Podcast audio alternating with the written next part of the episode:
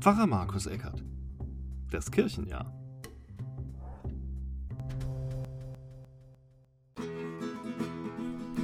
Hallo und herzlich willkommen zu Pfarrer Markus Eckert Podcast.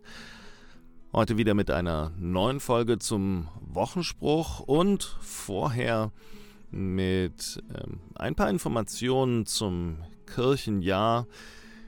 Das ist in diesem Jahr nämlich total durcheinander geraten, weil wegen Corona zum Beispiel die Konfirmationen einfach ausgefallen sind. Das ist eine wirklich schwierige Sache, vor allem für alle Konfirmantinnen und Konfirmanten, aber natürlich auch für die Eltern, die das Ganze irgendwie organisieren müssen und so weiter.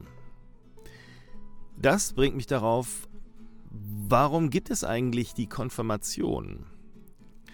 Und dazu möchte ich ein paar Informationen hier liefern. Denn die evangelische Konfirmation, die gab es nicht schon immer.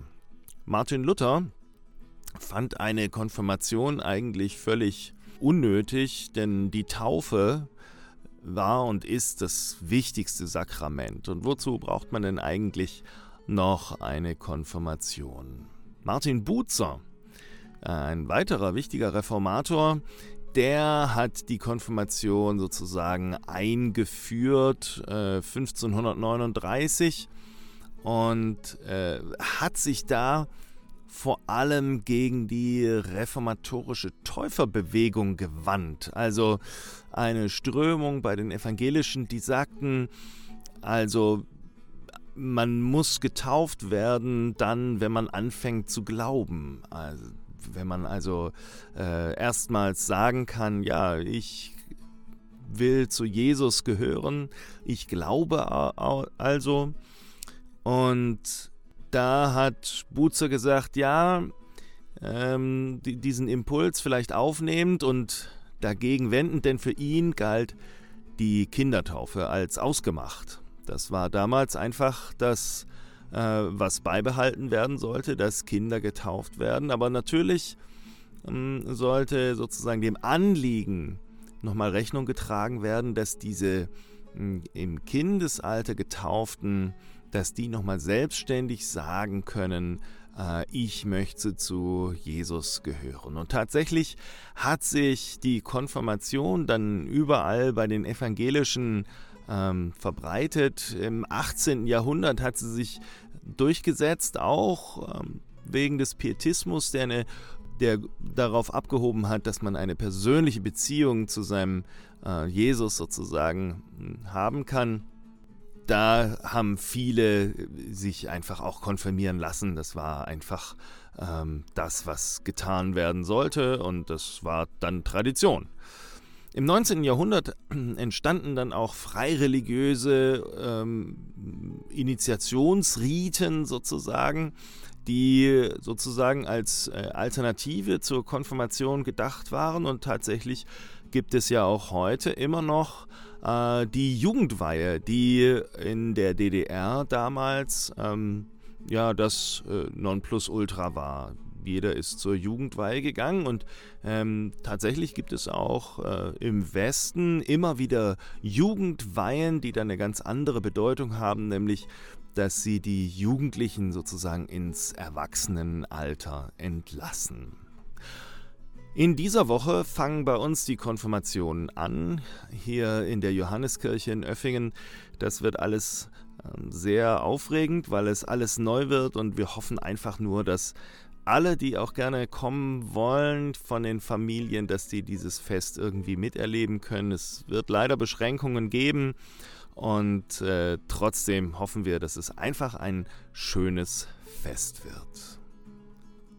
Und mit diesen Informationen gehe ich jetzt über zum Wochenspruch. Wochenspruch zum Erntedankfest.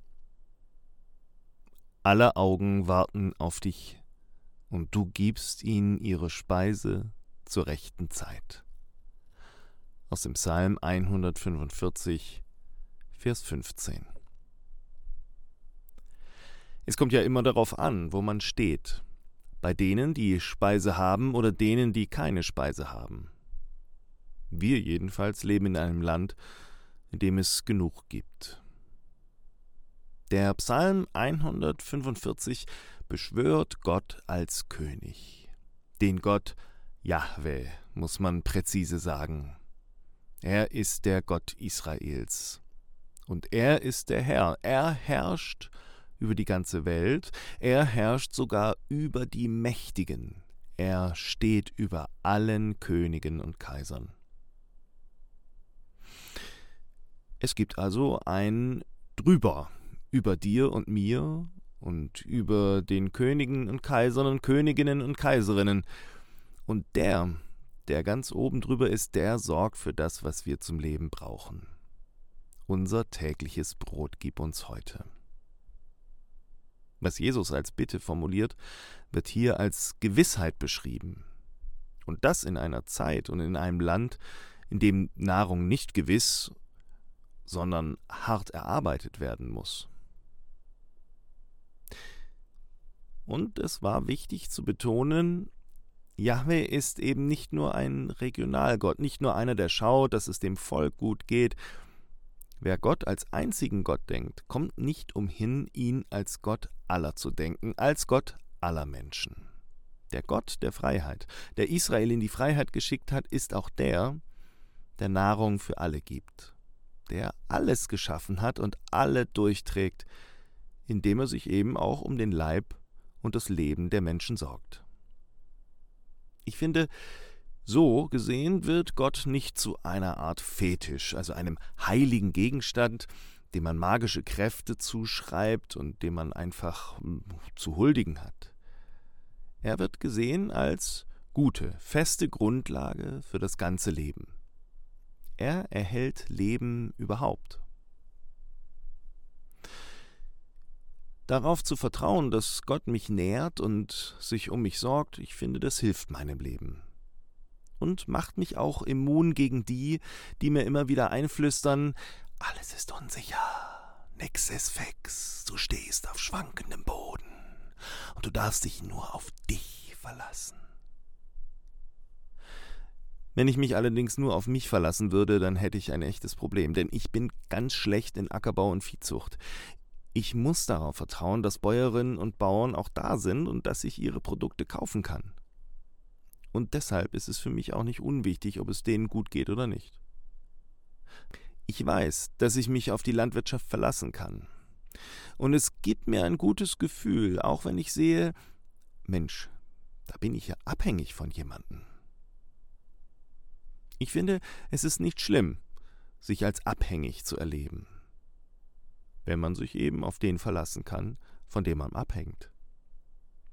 Für das Volk Israel war das der Gott Jahwe.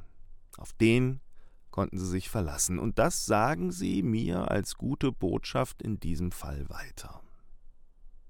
Und manchmal kann man so eine gute Botschaft auch weiter singen.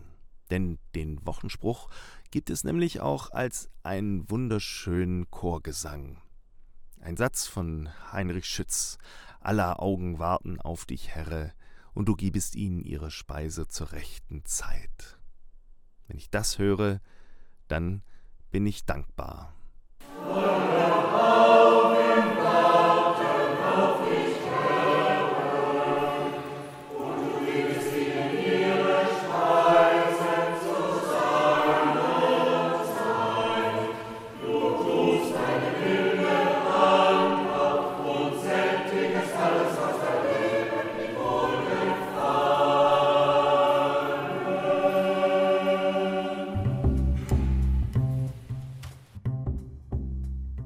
Pfarrer Markus Eckert. Das Kirchenjahr.